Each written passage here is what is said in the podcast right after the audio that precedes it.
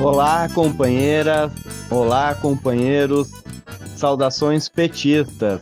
Sejam todos muito bem-vindos e muito bem-vindas a mais uma edição do podcast Em Tempos de Guerra, a Esperança é Vermelha. Hoje é sexta-feira, dia 16 de setembro. Eu sou o Marcos Jacob e conduzo a conversa junto com você. Neste episódio, falamos sobre a última edição do jornal Página 13 e das candidaturas a deputados federais e estaduais da tendência petista Articulação de Esquerda. O companheiro Alexandre Gonzalez comenta a denúncia publicada esta semana em alguns veículos de comunicação de que o YouTube privilegia vídeos pró-Bolsonaro em recomendações a usuários.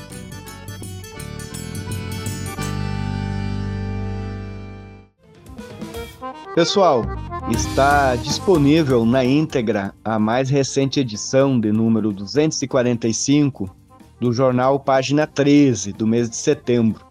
Você pode baixar o jornal no site página13.org.br.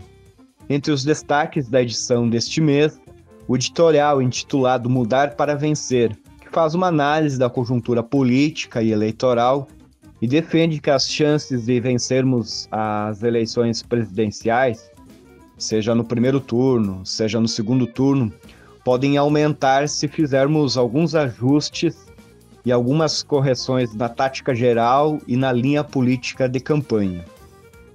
Destaque também para o texto de Pedro Pomar, que discorre sobre os 29 anos da tendência petista articulação de esquerda, que se completam neste mês de setembro, que comentamos aqui por ocasião da divulgação da segunda edição do livro Socialismo ou Barbárie, que reúne parte dos documentos e resoluções dos primeiros anos de vida. Daí. Por fim, destaque também para, a, para textos e imagens da apresentação de diversas candidaturas a deputados federais e deputados estaduais vinculados à articulação de esquerda. Então vale a pena você ir lá no site página13.org.br, baixar o arquivo e conferir na íntegra a edição deste mês do jornal Página 13. Bom, eh, comentávamos que a edição deste mês do jornal Página 13 trazia vários textos e imagens da apresentação de muitas das candidaturas de militantes da E. Queremos aproveitar aqui a oportunidade para a gente fazer a leitura da relação completa dos militantes da E que são candidatos a deputados federais e a deputados estaduais dos mais diversos estados, para que todos os ouvintes do nosso podcast possam saber, ter conhecimento de quem são esses valorosos e, e essas valorosas companheiras que estão disputando um cargo nas eleições proporcionais de 2022. Em Alagoas, o companheiro Welton Roberto é candidato a deputado estadual sob o número 13013. No Amazonas, Cristiane Salles, candidata a deputado estadual sob o número 13131. Na Bahia, o companheiro Jorge Braga é candidato a deputado estadual sob o número 13420. Já no Distrito Federal, a companheira Thelma Mello é candidata a deputada distrital sob o número 13061. Já no Espírito Santo, a professora Ana Cláudia é candidata a deputada federal com o número 1330. E a atual deputada estadual Irine Lopes é candidata à reeleição sob o número 13133. Bom, já no Maranhão, o companheiro Aurélio Gomes é candidato a deputado estadual sob o número 13128. E o companheiro Francisco Gonçalves, do coletivo Guamicê, é candidato a deputado estadual 13400. Já em Minas Gerais, a companheira Marcela Menezes é candidata a deputada federal sob o número 1310 e Adriana Souza, a candidata a deputada estadual, sob o número 13 mil, bem como a companheira Agda Helena, também candidata a deputada estadual com o número 13420. Grosso do Sul, o companheiro Elias Ishi é candidato a deputado federal sob o número 1313. O companheiro Adriano Carteiro é candidato a deputado estadual sob o número 13123. E a companheira Gleice Jane, candidata também a deputada estadual sob o número 13777, assim como o companheiro Humberto Amaduchi, que também é candidato a deputado estadual com o número 13007. Já no Pará, o companheiro Leirson é candidato a deputado estadual sob o número 13513. Em Pernambuco, o companheiro Patrick Campos é candidato a deputado federal sob o número 1311. Já no Paraná, a companheira Andréa de Lima é candidata a deputada estadual sob o número 1312132.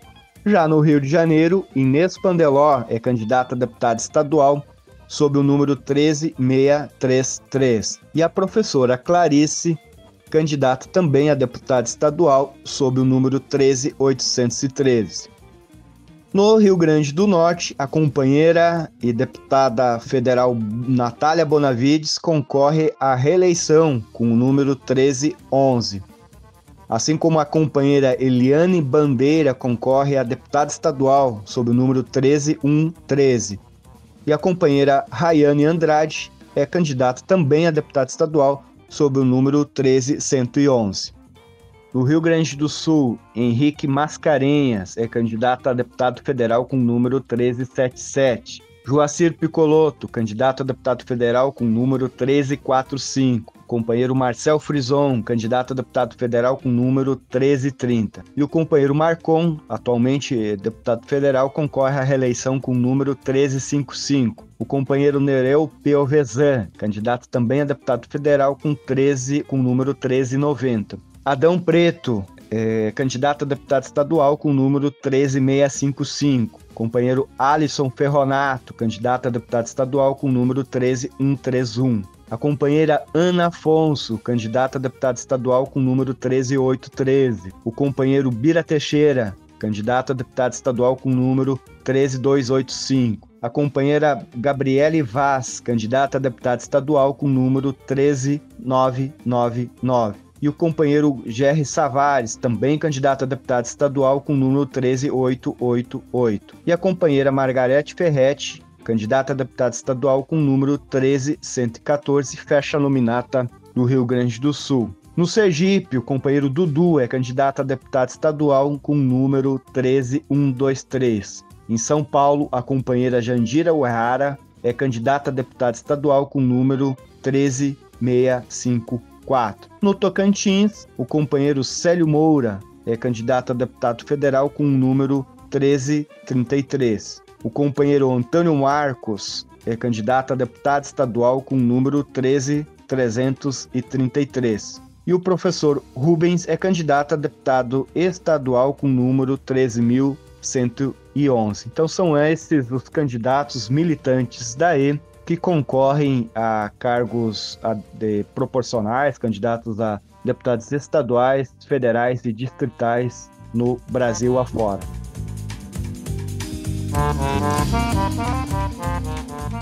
Pessoal, essa semana foi publicado em vários veículos de comunicação um levantamento feito pela Universidade Federal do Rio de Janeiro que mostra que a plataforma é, do YouTube sugere mais conteúdo bolsonarista publicado pela Jovem Pan do que qualquer outra coisa demonstrando que o YouTube privilegia vídeos pró-Bolsonaro em recomendações a usuários.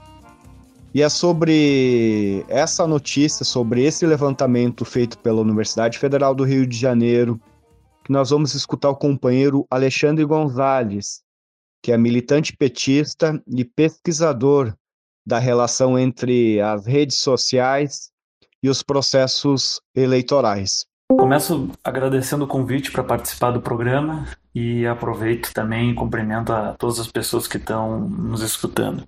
E dizer que, apenas para referência, que a Folha de São Paulo e o Globo publicaram no dia 13 de setembro uma reportagem sobre os resultados de uma pesquisa feita pelo grupo NetLab da Universidade Federal do Rio de Janeiro, em que identificou que os conteúdos da Jovem Pan no YouTube têm recebido um tratamento privilegiado nos espaços de recomendação de vídeos da plataforma. O relatório de pesquisa, para quem tiver interesse em buscar e lê-lo, se chama Recomendação no YouTube, dois pontos, o caso da Jovem Pan, e está disponível no site do NetLab. E o que eu acho que é importante destacar sobre a contribuição desse estudo para o debate público no Brasil e no mundo é que ele contribui para destacar a importância de se avançar na elaboração de mecanismos de regulação sobre essas empresas proprietárias das plataformas digitais, a partir, sobretudo, de uma perspectiva de garantia e defesa dos direitos humanos. Atualmente, as proposições baseadas nessa perspectiva apontam para a exigência de instrumentos de transparência sobre os processos internos dessas empresas com relação às decisões e execuções, sejam elas humanas ou automatizadas, no campo da moderação de conteúdo. Transparência, por exemplo, sobre as operações dos sistemas algoritmos das plataformas. Transparência sobre as equipes que atuam diretamente na moderação de conteúdo. Quais tarefas executam, quais idiomas falam e onde essas pessoas estão localizadas. Uma transparência também sobre o universo de intervenções que essas empresas adotam em um determinado período de tempo, como, por exemplo, quantos conteúdos e contas foram removidos, foram suspensos, quantos sofreram algum tipo de sanção, qual a fundamentação para a aplicação dessas sanções e, nos casos que forem pertinentes, qual a razão de revisão dessas decisões. Enfim, é um conjunto de questões que permitem instrumentalizar um tipo de escrutínio público, seja pela sociedade ou pelas autoridades, sobre o que essas empresas estão fazendo. E esse é o atual foco do debate internacional sobre a regulação dessas empresas.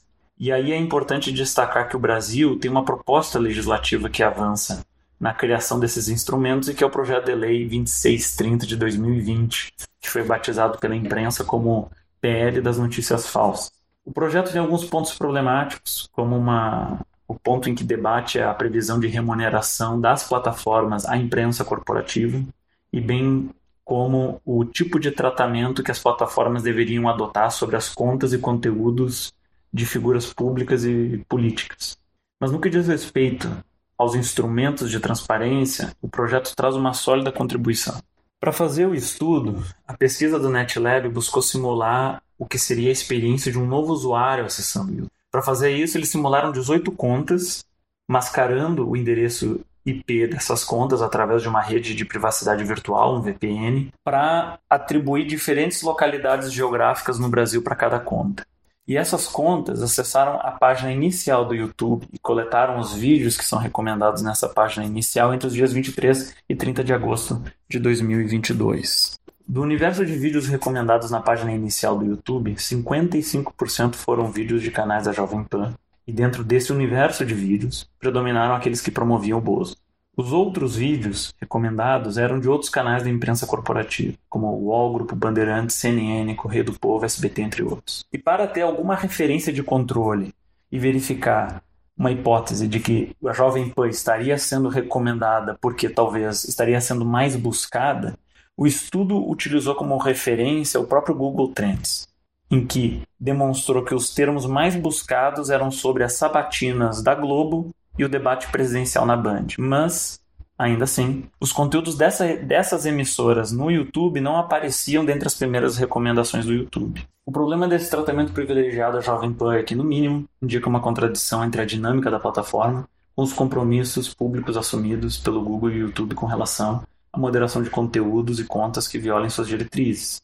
O YouTube respondeu à Folha de São Paulo e o Globo por meio de uma nota em que ela diz o seguinte, abre aspas, nosso sistema de recomendações busca ajudar as pessoas a encontrarem vídeos que lhes ofereçam algo útil e interessante. Para fazer isso, nos baseamos em vários tipos de sinais, ou seja, dados que alimentam o sistema. Esses sinais incluem cliques, tempo assistindo, respostas a pesquisas, números de compartilhamento, números de cliques em gostei e não gostei, entre outros. Desde 2019, o nosso sistema de recomendação vem passando por uma série de atualizações para reduzir o conteúdo que está no limite das diretrizes e enfatiza, atualmente, o consumo de conteúdo limítrofe, que chega por meio de recomendações, é inferior a 0,5%. Fecha aspas.